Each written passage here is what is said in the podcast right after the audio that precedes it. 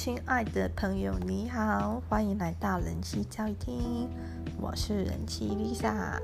大家最近过得好吗？哦，有确诊吗？最近呢，我好多朋友都确诊了，大家在自己的现实动态一直晒出两条杠的快闪哦，看得我好紧张。那我目前呢，还是继续执行这个躲好躲满的策略。前阵子呢，我是自主帮大智宝请假。那这一阵子，从上星期开始，桃园市是直接公布说，高中以下含公又停止实体课程，哈，改成在家线上课。所以，我蛮平平静的面对这个消息，因为我本来就已经帮大智宝请假，所以差别不大。那目前大智宝是一个星期住公婆家，然后一个星期回桃园跟我们住。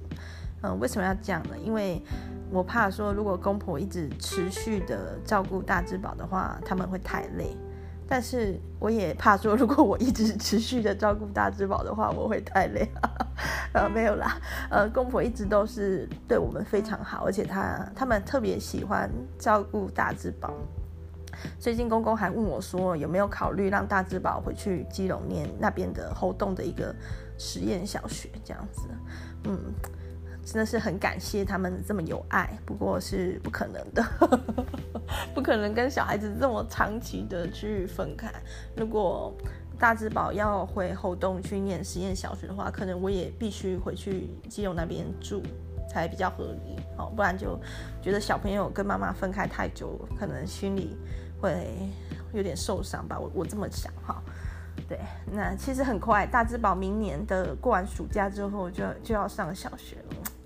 养小孩真的是一瞬间的事，小孩真的是一瞬间就长大了哈。有一只一瞬间就长大了，他现在还有一只小只的，哦，在我身边睡觉哈，还还在这个 慢慢的一瞬间长大的过程中哈。我边录广播边哄他睡，所以我会克制我自己的声音，尽量低一点，因为小朋友对于高音频的声音比较敏锐，所以我尽量 把我自己的声音压低哦，不要吵醒他。嗯。今天的广播的标题有激怒您吗？哦，您是一个心理健康的人吗？哦，其实我蛮放心的 po 这个标题的。我相信心理健康的人是不会不会激动的。心理健康的人应该不会来听 Lisa 的广播吧？心理健康的人应该在听那个通勤学英文之类的，自我精进中哦。喜欢听 Lisa 的广播人就是喜欢听一些。游走在怪怪的边缘的东西吧？为什么会有这种奇妙的标题呢？什么叫做心理健康的人才是最病态的呢？这个概念不是我的原创，这个是三岛由纪夫提出的，在他的不道德的讲座、不道德讲座里面。他提到一个概念，就是那些号称自己心理很健康，或者是追求心理健康的人，其实是很危险、脆弱的。呃，稍微有一点诱惑，他们可能会完全的走偏。就是九十九 percent 的心理健康加上一 percent 的不道德，是最危险的状态。相反的呢，他鼓励三岛由纪夫鼓励大家应该多去尝试体验吼一些不道德的行为，让自己的那个耐受度变强，才能真的堂堂正正的做自己，抵抵抗各种诱惑或者威胁、利诱等等。三岛由纪夫是一个蛮特别的人哈，除了是一个知名作家，他的。嗯，身世一个落寞的贵族的后代，由祖母抚养长大，在一个全是女眷的环境中，养成一个阴柔的特质，成绩特别的优异。在二战的期间呢，也幸运，就是他有几次被征召入伍，刚好都在那个时候感冒，被误诊为肺炎或肺结核，没有没有真的上战场前线。因为跟他同梯次的上前线的是全数战死。那他幸运的活下来之后呢，他有取得公务员的资格，但是他放弃了哦很高的职等，专心的写作，在写作表现也很亮眼，就是作品是叫好又叫座啦，比如说《金阁寺假面的告白》都是文坛的大作，一度是问鼎问鼎诺贝尔文学奖，不过后来那一届的得奖者不是他。好，那三岛由纪夫呢？年纪越来越大之后，就开始疯狂的健身，把自己练得很健美。他的一个极右派的思想也开始，就是大方的暴露出来。他认为，他支持就亲皇日本的，因为他是贵族的后代，所以他对皇家的态度是比较支持，而且对于军国主义的思想也是比较赞成的，极右派，然后在。日本的当代社会也是有一定的影响力，但是他这个人又很好，他跟极左派全共斗，有曾经有过辩论，也是很和平的结束。据说是交友无数，有强烈的被怀疑有同志男同志的倾向，因为他的假面的告白有种自传的色彩，就是假面的告白的主人公也是被祖母抚养长大，然后对于男体健美的男体很迷恋。那三岛由纪夫也是这样的人，所以到底他的性向或他的心里的一些想法都是成名。后来他在积极的规劝日本去膨胀自卫队的权力没有结果之后，他选择切腹自杀，非常非常的惨烈，就是自杀已经是可能会有点震撼人的生命的结局了。切腹自杀，而且。好像有四次借错，就是因为切腹自杀太痛了，要有一个人持武士刀在后面把切腹自杀的头砍下来，好，不然切腹自杀很痛，而且不会死。四次，就是啊，那种极大的痛苦很难想象。然后帮他借错的人也自杀，也自杀这样子。哦，反正嗯，很太太太壮烈了哦。戏剧化色彩一个，那我可能不会去针对他的不道德三部曲做任何说明，包含不道德讲座、反真女大学、新恋爱讲座，我我不会去说明，我会去看这些书，但是我没办法去介绍或分析分享给大家，因为我搞不太清楚 怎么回事。三岛由纪夫，三岛由纪夫对我来说可能是很很难去同理，或者是很难去理解的一个男人。他的著作会让我搞不太清楚，他是讲真的还是在讽刺、在反讽、在反串，又或者他多少比例是在讲真的，多少比例是在讽刺。我举一个例子，就是在他的《反真女大学》里面的第一个篇章，在讲通奸论，哈，在讲出轨外遇。他说这些太太们啊，人妻们哈，想要出轨、想要外遇、想要跟其他男生发生关系哈，如果只是这样想，尽管去哈，just do it。Open your mind, open your body，就是就去吧，那个不用想啊。像反射动作的那样的去做，根本就不需要有罪恶感或顾虑哈，就尽管的外遇。但是如果想要追求的是一种极致的外遇的美学的话，一定要很小心。从挑选老公的时候就要挑选那种木讷寡言啊，对家庭负责任啊，很爱你，但是又不会甜言蜜语表达那种男人。结婚结婚的时候一定要装作百般不情愿，好像是父母逼我我才结婚这样结。结婚了之后呢，当一个家庭主妇一定要处处显得很无可奈何，然后好像。像做什么事都提不起劲啊，这些根本跟我无关。这样子的女生才会散发出一种极致的诱人的魅力，接着就会有小王了，就会有第三者男生找上门了。但是呢，可不能就是轻随随便便跟人家外遇哦，一定要跟这个第三者小王说，你要是敢碰我一根手指头的话，我老公可能会拿武士刀把你砍了。这样子，好，制造出那种。这这场爱是如 此的牺牲哈，如此的壮烈的不伦恋哈，让这个小王有一种觉悟，就就算会被砍，就算会粉身碎骨，我也要跟这个女的外遇哈，这样的爱才激烈。这种外遇，他这篇文章写下来，我就我会心里有个问号，所以他到底支不支持？女生外遇看起来好像是觉得说女生外遇没什么哈，外遇也可以当一个好太太，外遇的心理健康也不错。但是因为他那么大规模的、仔细的去描写一种经典外遇的场景跟当事人的心理状态，那就好像在讽刺这种人，好像在嘲弄这种人一样。这种人是多么的刻意又做作又自以为是悲剧中心的主角嘛？哦，所以好像是。好像是支持哦女生外遇，觉得那种守贞啊，在婚姻里面无论如何都要保持贞洁是很可笑的；又好像是觉得这种拼命想外遇的女生也是很可笑的。我没办法弄清楚 到底是讲真的还是在反串。嗯，或许他心里也有矛盾吧。我之前有讲过这个乌托邦的故事，乌托皮亚的那个乌哦，可能是源自于希腊语的词词汇字根，可能是不存在的，也有可能是理想的。那你作者他本身想表达的乌托皮亚乌托邦是一个不不可能存在的地方，荒谬的地方，还是要表达它是一个非常非常好，好到极致的理想的地方呢？那其实就我们学学化学的，哦，也要讲理想气体啊，哦，最最理想的东西其实就是不存在的，不可能的，这是一个东西的一体两面，好到一个极致就不可能是真的，哈、那或许。或许也是，对于三岛由纪夫他的心理状态，或许也是一直处在某某一种矛盾，或者是看透事情两面嘛。我不太，我不太懂，我不太知道，就是他到底是不是 gay，我也不知道这种感觉。嗯，好，那可是为什么为什么要讲这个呢？哈，为什么要讲这个？嗯，其实心理。心理健康是一种很危险，或者是一种很很不道德的状态呢？这个这个概念，我们日常生活中哈，不用不用到三岛由纪夫那个等级，不用到那种大文豪的等级，我们日常生活中就会常常听到人家去讲或讨论的。比如说，在选择另一半，在选择特别是伴侣，就是结婚的伴侣或者是交往终身的伴侣的时候，会有人说不要选择那种没有玩过的。不要选择那种很清纯的，什么事都没有经历过的，因为这种人呢，他可能没有受过诱惑，一旦他在婚姻的关系中受到外界的比较主动的诱惑的时候，他可能会彻底的晕船。所以在选择另一半伴侣的时候，反而要选择那种已经玩过的、已经见过世面了、已经晕过很多次船了，晕到都不会晕了、晕到都不会吐了，哦，已经在冬天搭船去过绿岛的那种人，哈，那种才是好的伴侣的选择，因为他已经都玩过了，已经没有什么真的勾起他的心。当他决定浪子回头，或者他决定安顿下来的时候，他就是真心的。好，会有这种说辞，或者是也会有另外一种说法，像是。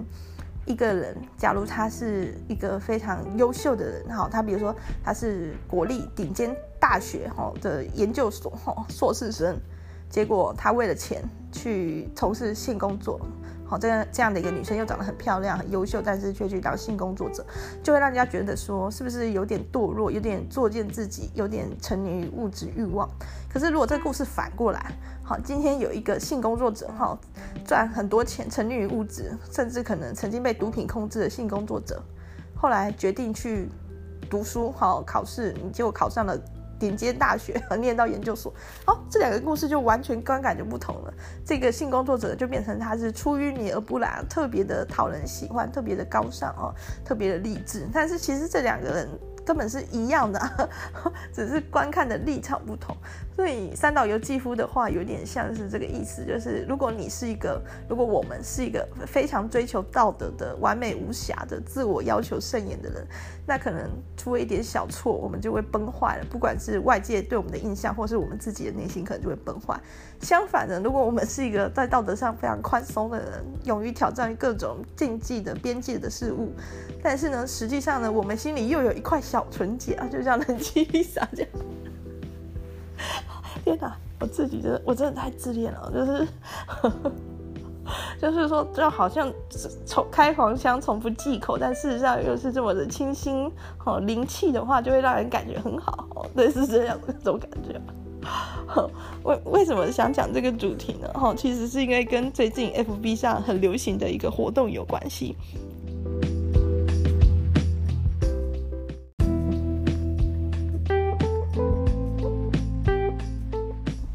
哦，不知道大家的 FB 最近有没有也有这一波流行，就是叫做关于我可能令你感到意外的 point 哦，这里注意哦，是 point。我觉得很有点有意思，中英夹杂，很很趣味。那最近呢，大咪宝总裁哈，AKA 少女 Lisa，她是创业家，自己呢拥有很强大的绘画实力，而且把她的绘画作品实体化成非常可爱的产品，迷你塔罗牌哦，热卖中。同时呢，又去工作，哇，好全方位啊！哦，又又是总裁，又可以去帮总裁工作。哦，内外皆宜的大咪宝总裁终于更新广播了。嗯，其实我在听他广播的时候，我就很紧张，因为他就有预告说这广播会，呃，尺度很开，会屎屎屎尿齐发，就是会会有很多嗯，让人要做好心理准备的点，所以我是蛮忐忑的去听的。好，果然，嗯、呃，很很很嗯很 很多禁忌的点。好，那这个。这整整集广播的大重点就是在讨论这个关于我令你可能令你感到很意外的 point，大部分都误用了或滥用了这个这个 hashtag 这个标签啊，大部分的人他觉得。哦，这个咪宝总裁觉得根本就都一点都不意外，无聊 无聊的要命的事也敢写出来。哦，确实是有一些人好像把这个东西当成自介，直接在写，变成一个自我介绍啊。有些人把它当成自传，哦，这个更厉害，从小学幼稚园的事哦写到大。那有些人把它当成履历，哈、哦，写出自己的一些丰功伟业。那有些人我觉得算很不错了，比较讨好的人会写，把它当成笑话来写。写一些比较猎自己比较猎奇或者比较搞笑的事，但是。不管哈，不管大家怎么写写出来的哈，有没有令人感到意外的 point 呢？我个人都是呃非常开放的，乐于接受。因为根据中华民国宪法第十一条指出，人民有言论、讲学、著作及出版的自由。对，知自由哈，这就是言论自由的一环啊。所以嗯，就算文不对题啊，就算不是很精彩，那没关系，每个人都有言论自由。那我也有看或不看的自由，喜欢或不喜欢的自由，都是的，都是很自由的。恭喜各位，好诞生在这个 自由开放的台湾。好，那我觉得这个东西不能怪写的人不认真，或者是写的人太太太避暑、太放不开，因为这个命题本身就是有陷阱的。它有两个大陷阱，第一个大陷阱就是受众不明。关于我可能令你感到很意外的 point 的这个你是谁？我就是我啊，我就是人机丽莎。我当然知道我自己是怎么样，有什么故事。可是你是谁？如果这个你是一个路人甲，或者是点头之交的朋友，那要让他意外太容易了。随随便便他都会觉得很意外，因为他对我了解根本就不多嘛。可是如果他是我的一些，比如说交往十几年以上的朋友，或者是像他可能是我的老公，哦，这种对我了解很多的，要让他意外就不容易。甚至是为了让他们意外，就必须讲出一些。私密的哦，藏很久的秘密可能都必须讲出来嘛哦，但是不能啊，不能讲出这种内心最私密的秘密啊，因为 FB 是个很公开的地方诶，这样讲出来太冒险。所以这个受众是谁？那要怎么让这个受众感到意外？那我得先知道这个受众怎么想我啊。好，他他对我是不是存在某一种想象或某一种刻板印象？这样他才会意外啊。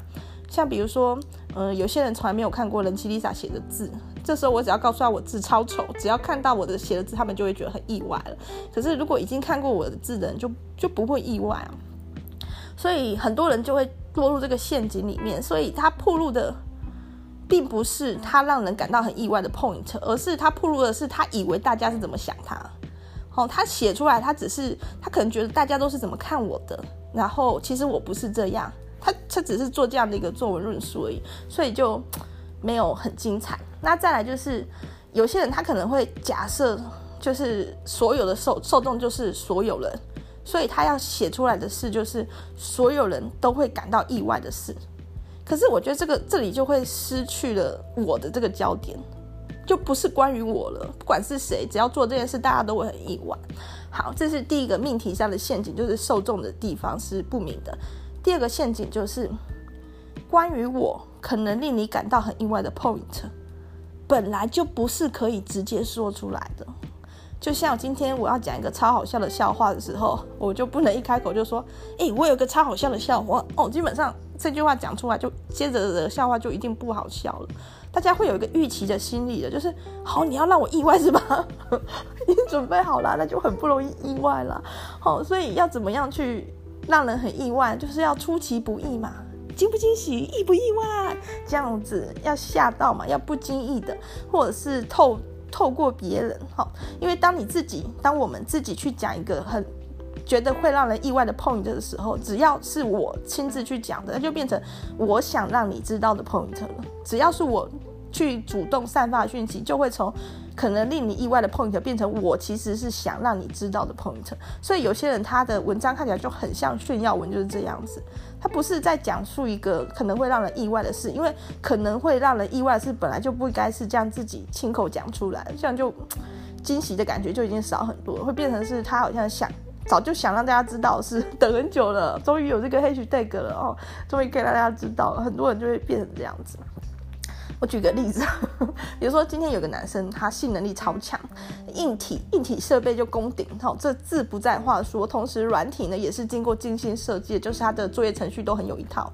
好，这样假如有这么样一个男生，哈，真是人中人中之龙啊。那这个人中之龙男生呢，他赖我，假如他赖我，他说：“嘿，Lisa，关于我有一个可能让你感到很意外的 point，就是我的性能力超强。”我会怎么想？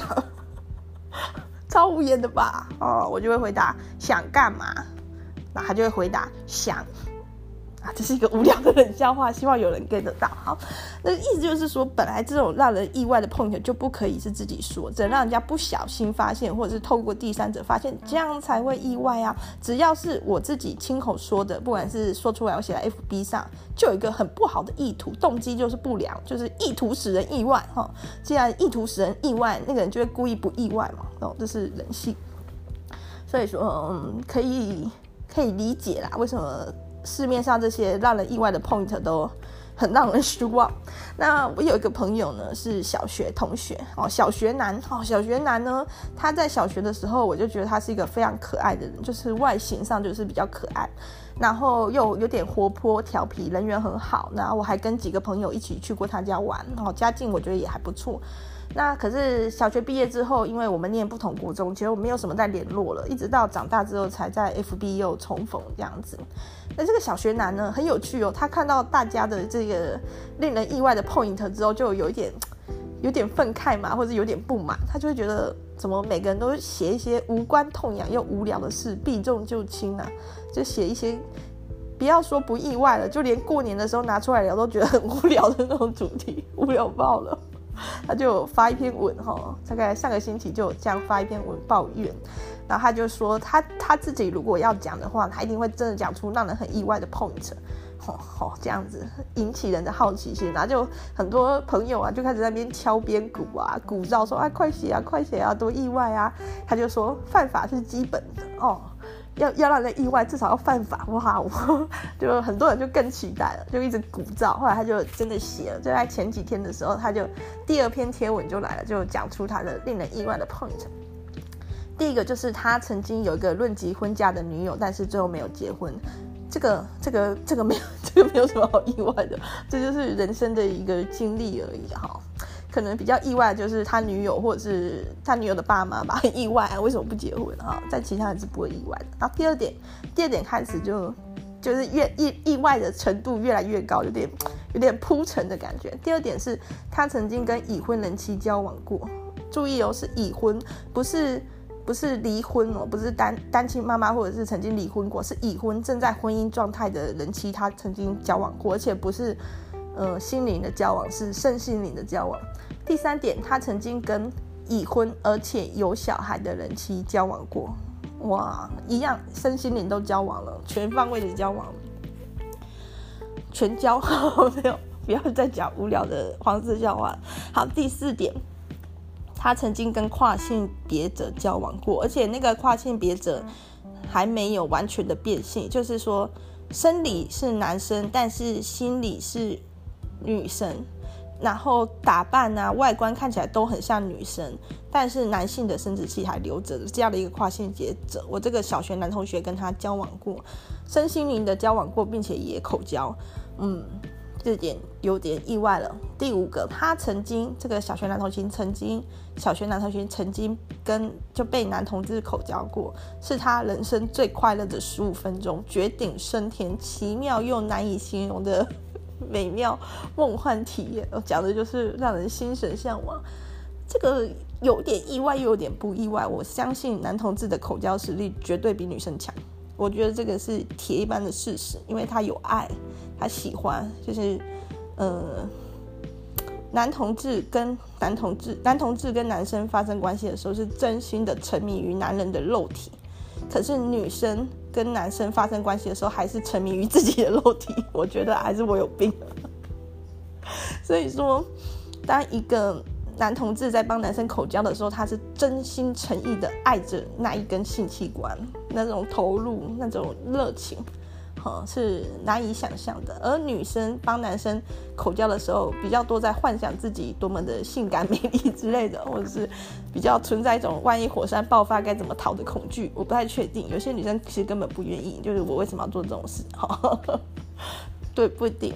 但是我觉得男同志整体来说，投入的情感那种爱的感觉，好，一定是比女生多很多。那。越对做一件事情越有爱的话，就会更投入，表现得更好。所以我相信，那比较让人意外的 point 是，哦，这个男同学他愿意去被男生口交，不排，就心胸比较 open 啊，不排斥，这点是比较意外。然后他的这个第二篇 po 文一出来之后，哇，就是按赞跟留言如雪片般飞来，大家就是纷纷赞赏，就是真的真的有诚意，有意外哈、有有。那他又 PO 了第三篇，他又补充说明，呃，就是有一些是他想说清楚。首先，他说明的点是说，那个已婚的女生跟那个已婚有小孩的女生是两个女生哦。嗯，对，那因为有些人会会以为这两个有什么不一样啊，就不一样。那他说他跟那个已婚有小孩的女生发生关系的时候，他的小孩还跑出来撞见这一切，说你们在干嘛啊？然后他就急中生智，我们在玩摔跤，蛮有意思的。然后他又补充说明，怎么会去被男同志口交到呢？其实是他看了拓野哥的影片。拓野哥是日本的一个同志名人，长得就是跟宋冬野有点像。对不起，宋冬野就是那种型啊，那是比较娇羞一点，比较粉嫩一点。拓野哥比宋冬野粉嫩一点。然后拓野哥他是口交达人，号称神一样的境界。然后曾经跟一个号称怎么样都不会射的男优对决，结果就是，呃，拓野哥技高一筹啊，哈哈，三两下就吸得你干干净净，吸得你骨髓都掏空掉。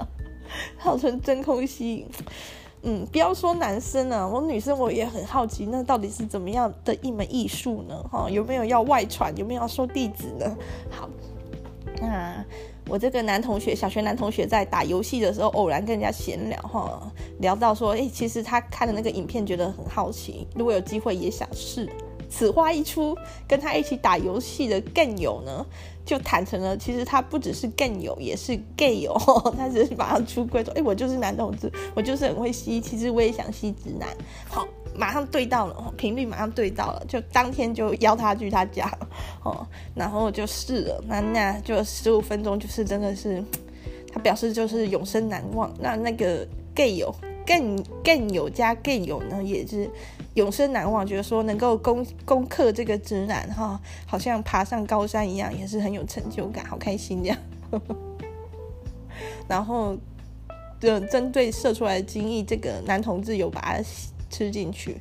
对呀、啊，就是那种热忱就是不一样啊！哦，难怪难怪男同志可以表现这么好，这是女生可能做不到的。好，不一定啊。有一些女生可能更厉害哈，这个如果你你有这方面的，如果女生朋友哦，不要觉得我冒犯，如果有这方面的实力哈，好，好，因人而异哈。然后这样就算了，他们还有一起睡觉，有留我这个小学男同学有留他的同志更友哈，同志有一起睡觉，我觉得啊，干嘛一起睡？那不是给人家希望吗？就是你。你要当一个直男，你就要很无情的把人家赶走，发泄完就走啦。一起睡一定会有感情的，我觉得。我断失联，果然呢，他们在一起睡的时候，哦，这个 gay 友呢就爱意那种嗯喜欢的情绪不断散发出来，然后我这个小学男同学就直接装睡，结果这个这个 gay 友就开始偷亲他这样子，然后小学男同学就说。喜欢我的话，你会很辛苦的哦。嗯，啊，在一起，在一起，在一起哦。哦，我这个腐腐女魂变了，魂被这个想象的画面点燃了。但是没有，我这个小学男同学坚持他是直男，不用那么直啊。嗯，好吧，但是我们大家要尊重人家的性向选择。嗯，遗憾。好。之后呢，这个是算第三篇贴文了。过几天呢，又有第四篇贴文了。好、哦，原来是虽然公开的版面留言的大部分都是很赞许我这个小学男同学，不管是丰富的人生经历、开放的心胸，或者是愿意诚实跟大家袒露心声，但是仍然有一小部分的人去攻击他，可能是私讯攻击啊。因为我在公开的版面没有看到一些比较不当的言论。攻击他的点是什么呢？攻击他的点主要就是他为什么去破坏人家的婚姻，为什么去跟已婚的女生发生关系，有没有？就是是不是不道德，是不是不应该？然后还有攻击的是他为什么去跟跨性别者去发生关系啊？管太多了吧？然后还有就是质疑他为什么会跟男同志发生关系？如果他不是男同志的话，嗯，他就我这个小学男同学就出来说明，他有说其实他没有想要破坏人家婚姻，那这些人妻其实婚姻本来就有问题的，包含其中一个是被家暴的。所以他他这些人妻只是在寻求一个安慰而已，然后他去给予这样子，其实没关系。我觉得就算说这个人其他的婚姻幸福美满，他如果外遇，那也是。他们之间的事，可能不是我们外人可以去看透我批评的。当然啦，因为我就是那个人妻，不是不是，我不是说我是故事里面那个人妻，我是说我的角色，我的角色就是人妻的角色，所以我看这些事，我也会有我特定的立场。那如果是我先生看的话，他可能也不太能接受这样的一个男生吧，就是为什么明知道人家是有老公的人还去勾搭，好，那可能我先生就会阻止我去参加国小同学会之类的哦。好，那每个人立场不同，可能看到的事就不一样。但是终究那是他们的故事，就是我的小学男同学跟那个人妻之间的之间的故事，很多事我们是无从得知，也不好去多加判断。嗯，然后然后为什么会跟跨性别的人去发生关系？我猜啦，我猜骂他的思绪里面可能有用一些比较负面的形容词，类似不是很恶心嘛之类的。因为我那个小学男同学。公开发文的反应有点大，他就说他觉得大家不要去，就是针对自己不了解的群体去多加评论，就是跨性别的人哈，他其实可能比一般女生都还要漂亮，那不说谁知道他是男生？再来就是他帮这个跨性别的人口交的时候，他没有想那么多，他没有想到自己。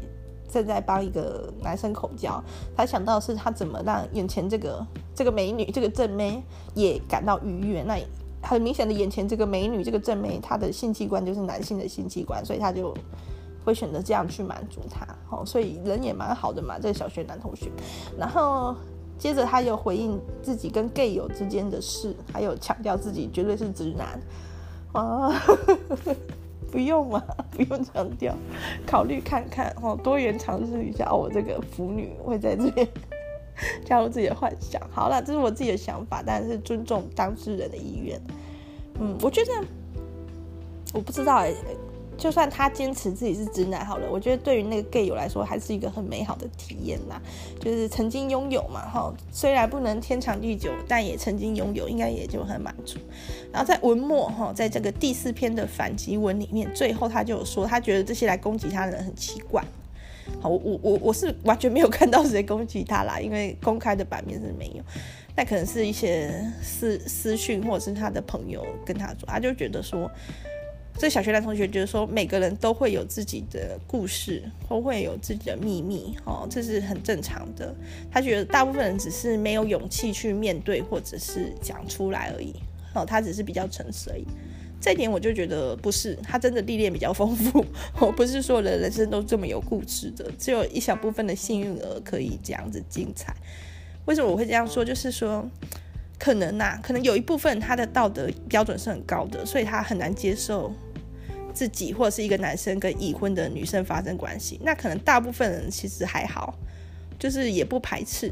但是呢，大部分人可能不排斥跟已婚的人妻发生关系，但是已婚的人妻可能排斥跟他发生关系，就是也不是谁都可以呀、啊。哦，对，就是可能有一些人他也不排斥跟特别漂亮的这个跨性别者发生关系，但是。哎，漂亮的跨性别者一定很很多人喜欢的啊，他也会挑的啊，哦，所以说，我这个男同学他是特别幸运的，就是他心胸是开阔的，所以他可以去尝试很多，在别人眼中看起来可能是不太不太不太 OK，甚至道德可能有瑕疵的是，他愿意去尝试，同时间另外一个族族群，哈，另外一个群体的也很接纳他，觉得可能他很帅啊，身材很好，或很有吸引力，喜欢试试看这样子。我猜他个性也是蛮好的，对啊，特别是。呃，已婚的人妻的话，可能会蛮重视这一块，因为受老公的气，都已经都已经被气饱了哦。在找外面对象的时候，可能会比较倾向找那种贴心可爱的，我猜啦。好，所以说就是替他感到很开心。那可能也可以理解有些人攻击他啦。就是像这么一篇几乎是自曝其短、自我揭露黑暗面的令人意外的 point，其实，在某些人的眼里啊，看在某些人眼里，还是一篇炫耀文，还是一篇自揭。对啊，就是观感，就是。观点啊，每个人看的角度不一样，就会看到不一样的东西。假如有一个人他的生活很无趣，然后也没有什么机会，心里可能有一些渴望，但是没有机会，那就是像我这样觉得，我都还没年少轻狂，我就已经要老了，啊，或者是觉得我都那么正，为什么大家都没有看到？类似这种，类似这种哈，这种有点。哀怨的人的人就会觉得啊，你好好哦，你好受欢迎这种感觉，所以他可能会因此招来一些批评吧，我猜可能是这样。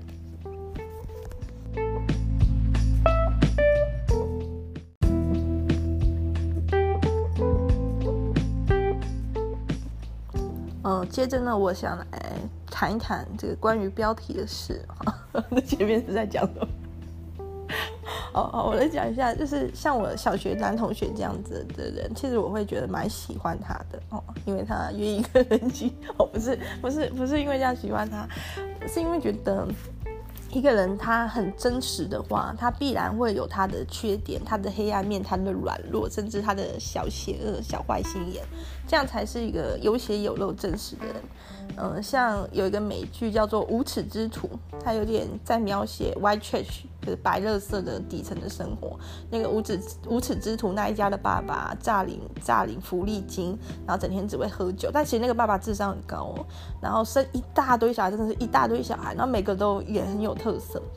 当然，最吸引我的原因是因为无耻都无耻之徒里面也有非常裸露而且直接的男同志的。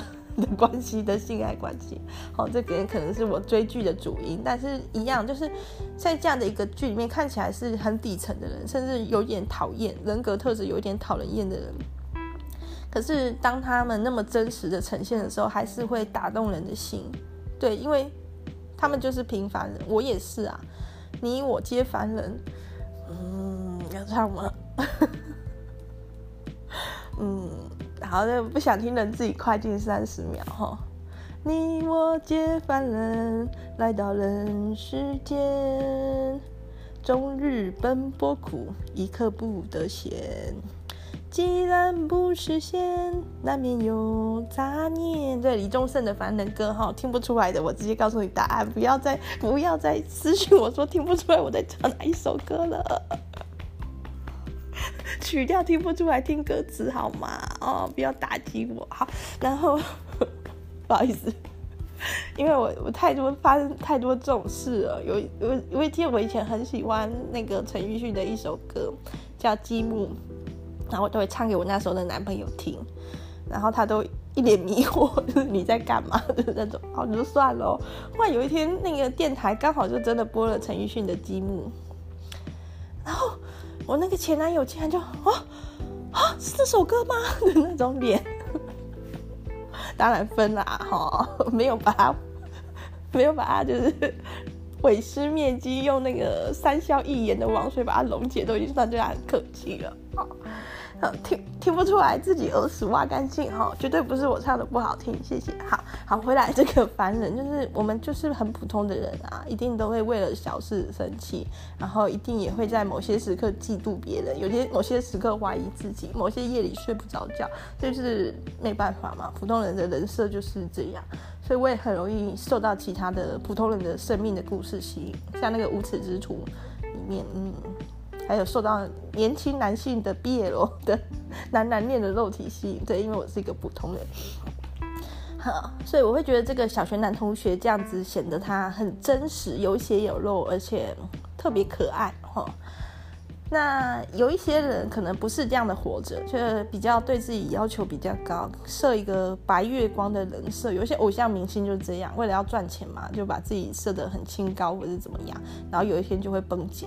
因为这种好到不像真的的事情，哦，就是假的，哦，就这么简单。一个东西它好到不像真的，比如说某某姐姐，哦，哦，长得那么漂亮，又身材又好，声音是嗲了点，然后。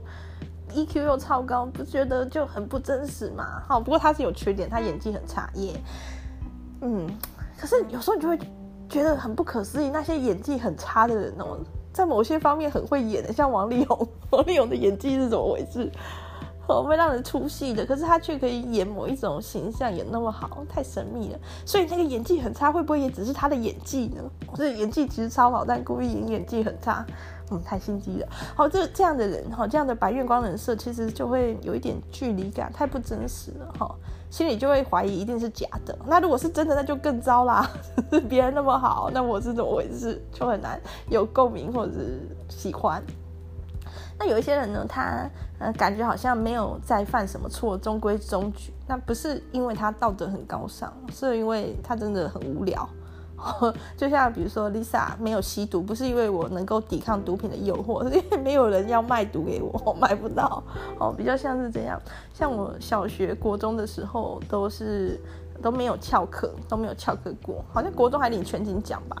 那并不是因为我品学兼优，我喜欢上课，而不是因为就翘课不流行，也没有其他人翘，所以我也不会想翘，也没有人揪我翘，翘了也不知道去哪里。上高中之后呢，就有翘过课了。首先是高一高二的时候，社团活动会接触到一些男校的人，这些嗯，第一第一志愿甚至是全台第一志愿的男校学生都非常的皮，我都非常喜欢翘课，非常喜欢捉弄老师。哦，就是觉得哈、哦，男校老师真可怜，又要忍受这些 这些男孩子的味道，哦，又要忍受他们的脾气。我猜这些男校老师根本没有在理他们哦，随便你们去玩。那时候就会听到这些翘课的故事，就会觉得啊啊啊，可以翘课哦。到了高三的时候，我终于也翘过课了。然后那那时候主要的背景是因为我申请入学就已经有大学念了，所以本身上课也就只是做做样子而已，没有很认真。再就是说，有时候有一些活动，他可能是可以请假去，请公假去，但是可能名额有限或者是程序的问题，我就干脆就不请了，我就直接翘课啦。反正老师不是很在意我有没有出现在课堂上。然后我记得有一次是因为杨佑宁来我们学校，杨佑宁，而且是年轻的杨佑宁哦，不是华灯初上那个警察哦，那个也不错啦。但是我说的那个杨佑宁是镊子的杨佑宁，十七岁的天空的杨佑宁，真的就是哇，那个杨佑宁哎，那时候竟然来我们学校哎，那真的是全校疯狂啊，那大家都疯狂的要去看他，我也去看了，哦，好像没有成功请到假，所以就翘课去看。然后杨佑宁本人看起来头有点大，身体有点长。我后来才知道他有一百八十公分啦，所以其实可能不是身体长，是整个人高。但是不管啦，那个还是很帅，还是让人春心荡漾。嗯，至今呢不后悔去看杨佑宁，因为青春是最可贵的。同期的人，比如说范志伟，哦，镊子的范志伟，就一已经已经崩坏到不知道哪里去，已经不知道变成什么样子，那种。大家都说，呃，女生的青春有限，其实男生的青春才短嘞。男生都不好保养，不好管理自己的身材，所以这种绝美的少年才是最难得。所以那时候就有去看杨佑宁，翘课啦，但是我不后悔。到了大学的时候，翘课已经不算什么了。有人快快去上课吗？有人去上课吗？上课也是去睡觉，所以那时候翘课根本就不用不用提翘课的事啦。点名的时候想办法叫同学代点也是很常见的。所以说，嗯，有一些事，他可能是。可能有一些道德上的争议或者瑕疵或讨论的空间，那可能还是要取决于时空背景。比如说，在很保守的穆斯林文化里面，哈，我这个小学男同学他可能就要被丢石头丢到死了，好，竟然去男生还去帮男生口交，或者男生还被男生口交，被发现的话就要被放火烧掉了，也是也是有可能。所以，可是，在比较开放的环境里面，这件事就就比较不算什么，所以。这些道德上的事，好像不是反映了一个人善不善良，或者是反映一个人操守，好像也不是。比较像是反映这个人他生活在一个什么样的环境里面，他就比较容易做出什么样的选择。所以有些人他看起来好像中规中矩，好，这一生都没有犯什么大错，不不能直接连接到他特别善良，或者是他道德标准特别高，有可能他就是处在一个没有什么诱惑的环境。我会这样觉得。当然，有一些人他是真的自我要求就是高的，生下来就是一个特别。嗯，特别 pure 嘛，特别纯、纯真、特别好的人，是会有这种人。这种人其实也蛮讨人喜欢的，我还真的就遇过。就是他，他就是散发出一种正能量，而且这种人通常都有长得很好看哦。诶，那志玲姐姐会不会是这种人？我不要再想志玲姐姐，我跟她不熟。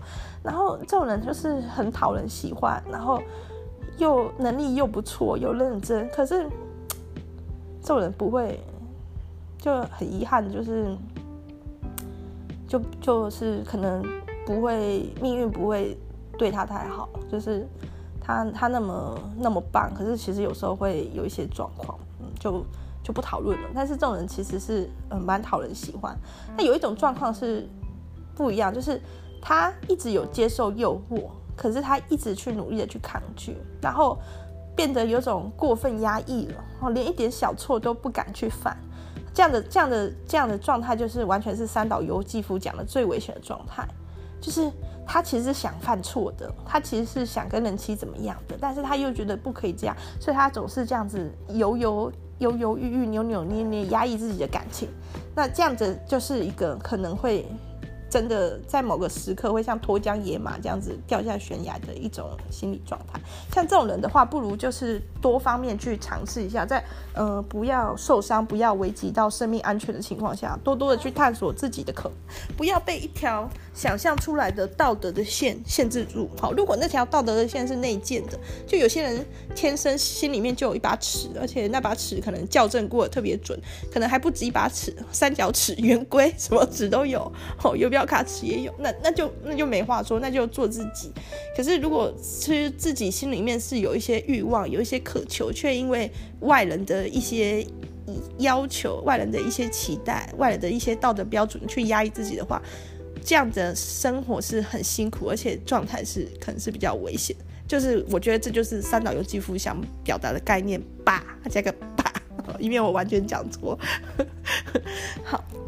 然后最后呢，我就不怕死的要来挑战一个东西喽。猜猜看，我要挑战什么？呜呼呜呼，意不意外？我要挑战就是关于我可能让你感到很意外的 point。这个东西呢，其实我很有自信，我有一些点想出来，大家所有人都会很意外，因为那根本不是一个。一个合理的人会做出来的事，但是我做过，啊，但是我不会讲，就不讲了，那就就就是我的小秘密哈，大家就是自己想象吧。啊，我讲的可能还是比较没胆一点的，普通意外的 point 就好了。呵呵我的手机里面的 line 加了大概有将近一百个性工作者的 line 哈。然后为什么要加这些性工作者的 line 呢？哈，不是为了不是为了广播调查的需要，也不是我有这方面的需求哈，约出来玩不是，是因为我一直玩一个手机游戏，玩了六年，那个手机游戏叫做《熊大农场》（Brown Farm）。从它刚在台湾上市打广告，我就去攒，然后一直玩。其实我一直是一个手机手机的沉迷者。包含手机游戏赖出的每一款游戏我都有玩，而且都玩得很很投入。然后 Brown Farm 这个熊大农场呢，我也是一推出就玩，也玩得很投入。我一直对这种农场游戏疯狂的入迷，在还没有网络的时代，就是网络还不普及的时代，我就会玩牧场物语。哦，这是一个单机版的牧场小游戏，玩到就浑然忘我这样。玩到跟女神求婚，跟狐狸的女神求婚，这样玩得很起劲，很喜欢玩。然后，所以这个熊大农场是所有 LINE 推出的游戏里面最得我心的。我想不只是我，很多人都有同样的，因为它已经这款游戏已经持续六年了，而且它还是获利，就是获利排行榜的前几名，赚很多钱。好，那为什么玩这款游戏我要去加性工作者的 LINE 呢？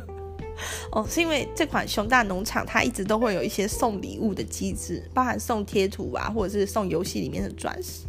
其中一个获得礼物的方法就是邀请朋友，邀请五十个朋友就送你两百颗钻石。这对我来说，对游戏的玩家来说是一个很有吸引力的奖品。所以开始的时候，就是六年前、五六年前，我真的会邀朋友来获得这个钻石。但是呢，那个时候其实游戏大家都很很流行玩赖游戏的时候，所以我邀朋友，朋友也会邀我，我我邀他玩 A 游戏，他也会我要我玩 B 游戏，所以是没有什么罪恶感的。有时候赖里面就是这些垃圾讯息哈，所以那时候很快就可以达标，领到奖品。大概过几个月之后，他就会重置。就是你又可以，我们又可以重新邀朋友去赚钻石了。可是条件很严苛，邀过了就不能再邀，已经在玩熊大农场的也不能邀，所以能邀的朋友其实是会越来越少。而且随着大家比较不去那么热衷玩赖的手机游戏的时候，邀人玩游戏就越来越不好意思，因为人家如果没有来烦我，我就烦人家，就觉得 很不好意思。所以到后来真的是没有什么人可以邀了哦。但我又好想要那个送的钻石。所以呢，就开始想办法。那其实跟我有同样困扰的人也很多，大家就发现了一个东西，叫做空头账号，就是有一些 LINE 的 ID 他注册，可是可能没有什么在用，大家就会去加他，然后加他之后邀他玩游戏。好，这样子进行一段时间也行。但是空头账号也会都被加满，因为 LINE 都是有好友上限的。那这些空头账号一旦被发现之后，就会马上有一堆人冲去加好友，所以很快就会满了。他就怎么怎么办呢？我 我没有朋友可以邀了，可是我很想要获得那个游戏里面的奖品。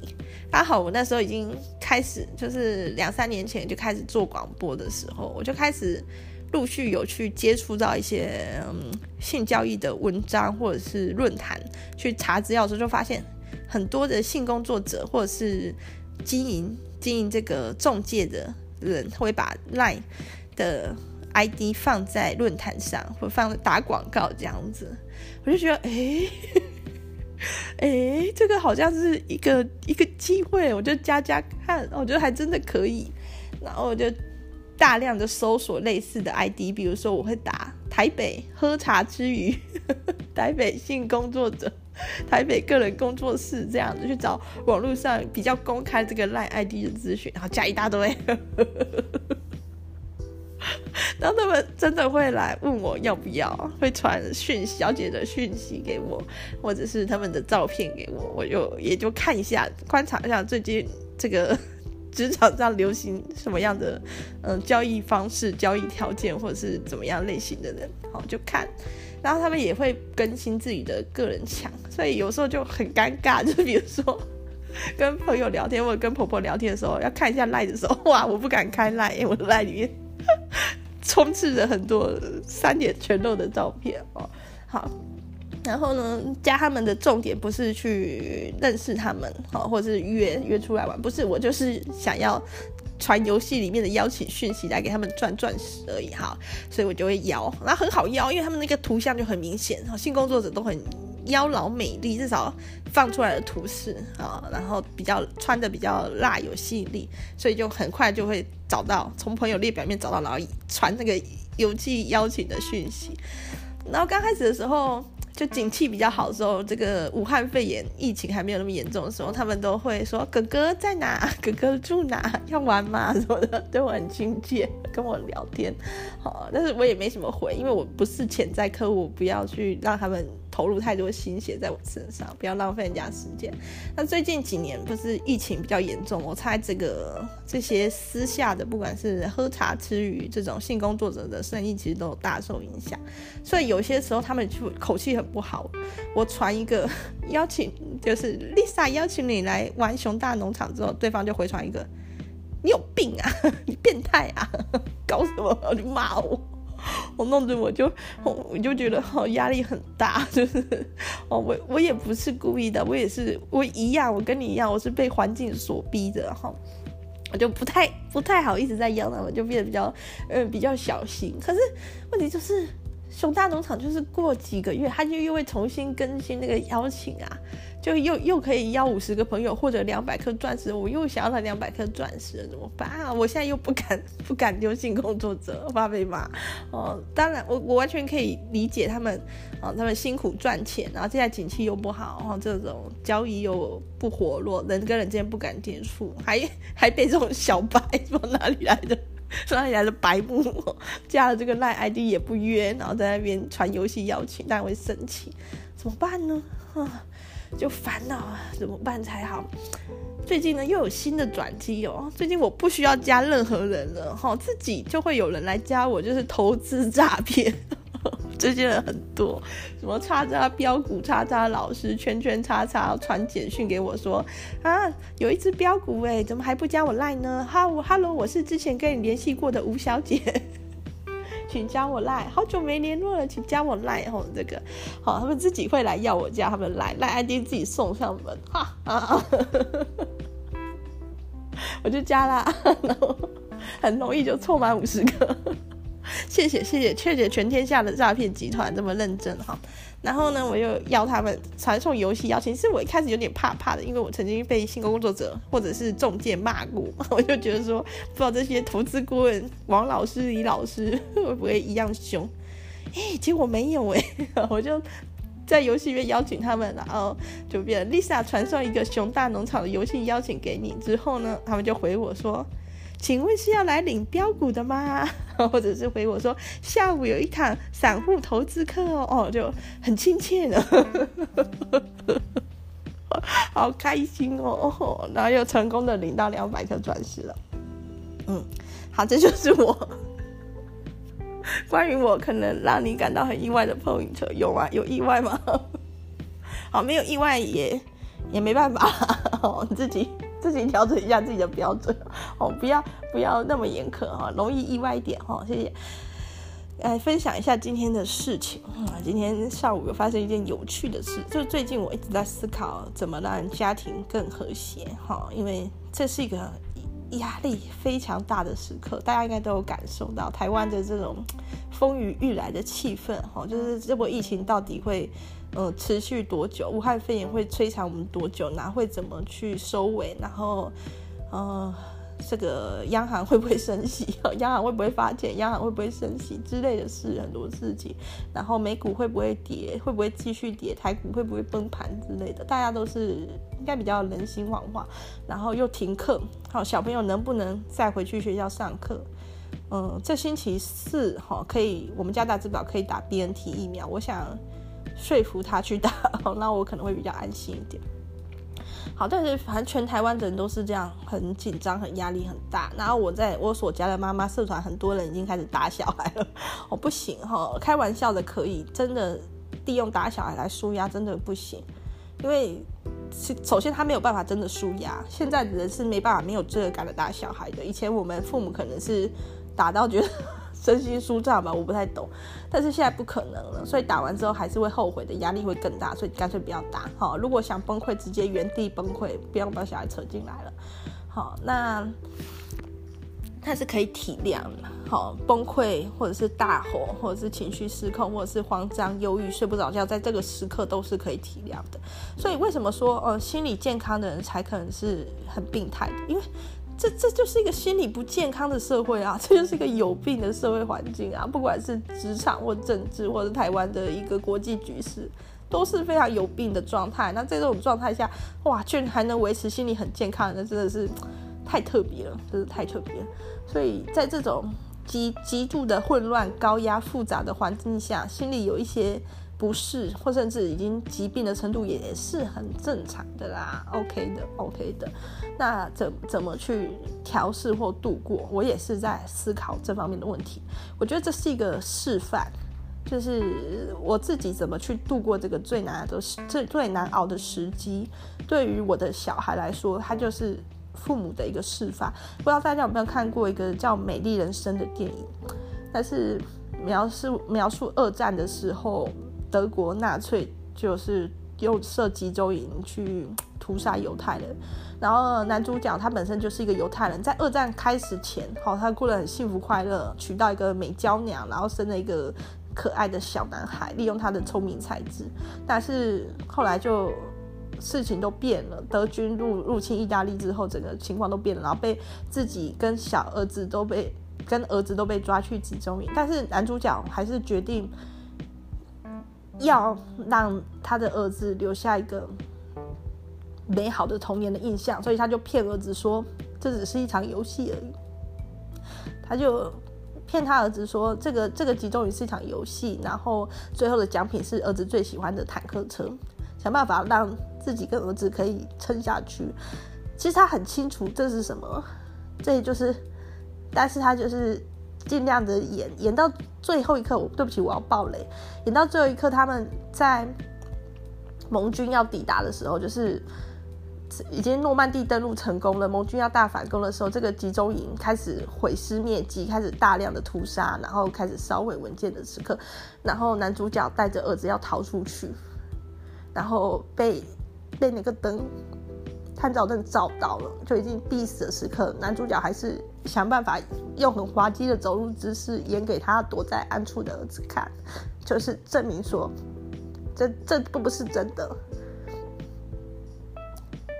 对，然后故事的结局是男主角的老婆那个美娇娘带着儿子有逃出来了，然后盟军到了，盟军的坦克到了，所以儿子就超高超高兴的，他以为那是他的坦克奖品。不好意思，这个电影有点太感人了。好，这有兴趣的朋友自己去看，所以我已经完全大爆雷，糟糕，我真是糟糕的。但是这个这个。《美丽人生》这部电影在我心里，我是大概国中的时候看到，幼小的心里留下一个很大的震撼。国中还是高中的时候看的，就是我们可能没有办法去选择大环境，除非我们是很特别的人，才有办法去改变一个大环境。哦，如果各位朋友有有是这么特别的人的话，一定要好好的善用自己的影响力。但是我们还是可以。选择我们自己的生活，还是可以选择我们自己的生命，我觉得。然后这个这个男主角他很清楚状况是怎么样，他也接纳了这个状况，他也知道自己的处境很艰难，自己的儿子的命很危险，但是他还是去做一个奋斗，这个样的一个一个示范呐。我觉得这就是爱啊，就是爱，就是。呃，父母在这种很痛苦、压抑的气氛下育儿，导致崩溃是一种爱。如果父母在这种很崩溃的时刻能够不崩溃，也也是一种爱。这是一个一个示范，怎么去 hold 住。这是我在思考的的课题。那其实我对于两个小孩的情绪管理，已经好像比较已经步入正轨了哦。因为大智宝是比较难带一点的小孩，给他磨磨磨磨到我已经好像已经变成一个鹅卵石了，圆掉了。对我来说比较难的，反而是跟我自己的长辈，就是我爸妈相处的时候，我反而比较容易情绪失控，特别是压力很大的时候，好像会变为那个任性的孩子哦。所以我就很努力的在这方面想要再下一点苦心。然后今天就有一个事件。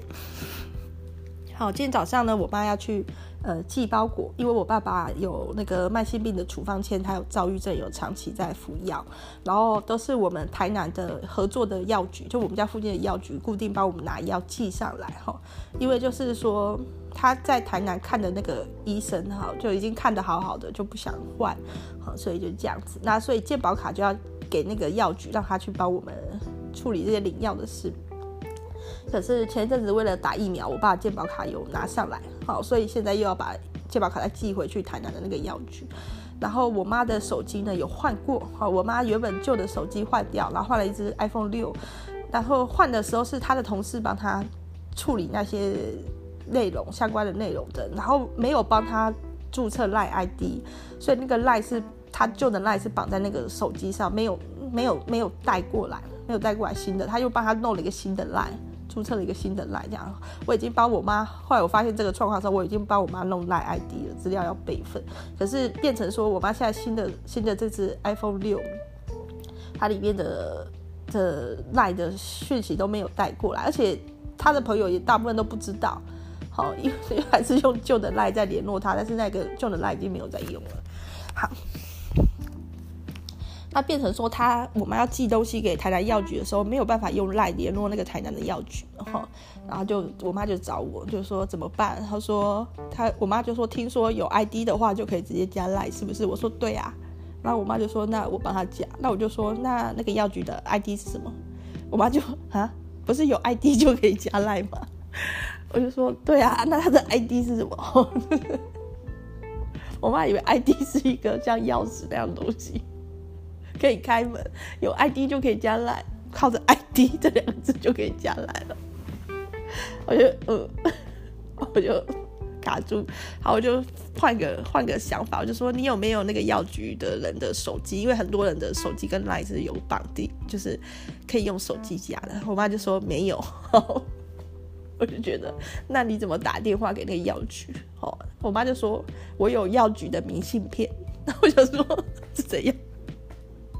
药局人出国玩还寄明信片给我妈，交情这么好？哦，不是，原来所谓的明信片是名片。好，就我就说拿来给我看，然后我就拿到那个名片，然后我就开始端详那上面的资讯，哈，那个药局的名称啊，老板的名称，然后还有一个手机，我就赶快用那个手机试试看，就不行，没有开放手机号码可以加来，然后那张名片上面就写着 ID 两个字，我就说。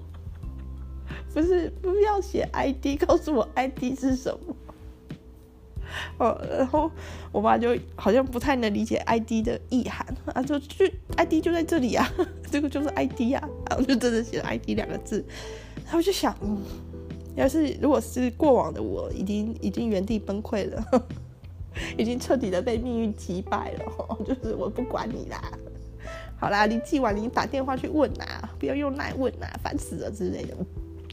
但是我就觉得，我一定要在这件事上做出改变及努力。我就一直端详那张明信片，而且是名片，一直看那个 ID 两个字，我就思考，就是 中高年龄层的人都会怎么想的呢？然后就我就想到，中高年龄层的人会用什么东西来当自己的 ID 呢？哈，因为药局老板也是比较中老年人，然后就发现到啊，他那个 ID 写在那里是有意涵的，因为他的 ID 写的位置刚好是。家用电话的后面一点点，想说会不会会不会这个这个对话为什么为什么药局老板跟我妈说有 ID 就可以就可以加赖？会不会其实那个 ID 就是他的电话？哦，让我妈漏掉这个重要的资讯，所以我就试试看。一开始我有打区码零六，台湾的区码就没有，后来我把区码去掉过来，好，那个药局的 ID 赖 ID 就是他的这个家用电话哦，太好了，因为有的有。因为有的时候，有的人他的那个 WiFi 的密码就是电话，有是常有这种店家，所以就有做这个联想，我就加了。然后我妈说：“哦，啊这样就加好赖了。”我说：“对啊。”好，但是我并没并没有多做解释，我觉得呃不可能不可能说清楚的。但是就觉得嗯类似这样的事件，好，如果每一次每一次这样的。快要崩溃的时候，就是现在，因为气氛很紧张，哈，每天来意的人数、死亡的人数很多，又会有一些五岁以下的幼童得脑膜炎，哇，那真的父母看到都觉得承受不住了，所以好像心啊，会好像一颗撑爆了的气球，就是不不安、恐惧、痛苦、怀疑都吹得很胀，心会像一个吹快要爆的气球，这时候只要稍微有一点针，砰！稍微小孩子有一些举动啊，或者是长辈有一些举动，可能就会被激怒就爆炸了。对，但是但是这个这个爆炸可能除了造成大家的惊吓以外，哦，没有没有太大的意义，就变成那个心里我自己心里的不满、忧虑、紧张、担忧、痛苦，变成扩散出去而已了。好，但是好像没有没有办法改变什么。好。那我现在在试着做着，就是我试着做一颗摇摆的气球，对，我心里还是承载着很多的呃不安、痛苦、紧张、忧虑这些负面情绪。我知道我就是一个快爆的气球，但是呢，我也随风摇摆，呃，所以任何真来的时候，任何好像会激怒我的点，或者是一些生活中不如意的事情来的时候，我就闪，不让你戳啊，戳不到你，好，这样就好了。我我继续。守着这些好负面的能量包起来，这样子微微欲坠的，但是我摇摇晃晃哈，终究不报嘞，呃，跟你撑，看比谁气场。然后希望就是能够平安度过这个危机，包含说呃在股市，呃在股市的一些可能投资失利哈，既然既然是要长期投资，就不用去看账面损益了啦哈，就当做钱放在那边就把它忘记。那比较难的克服心理的障碍点就是。呃，在这样的情况下，还会继续投钱进去吗？因为做一个长期投资，或者是比较类似存股、定期定额买 ETF 概念的话，是要持续的。就算现在是一个熊市，还是要持续的投钱进去的。会有一种好像把钱丢进丢进水里的那种感觉。但是，这就是考验一个人的心理素质的时候，这就是考验一个人的信念的时候。我觉得，所以希望我有那个勇气，也有那个运气。哈，有勇气也不够。也要有运气，也要命运对我是仁慈的，去好好的嗯度过这个人生，或者是家庭，或者是经济，或者各方面的危机。也希望台湾也是有这样的一个勇气跟运气，可以度过这场的疫情。也祝福各位哈，祝福各位还没有确诊的就不要确诊了，确诊的都是无症状。好，之后再见，拜拜。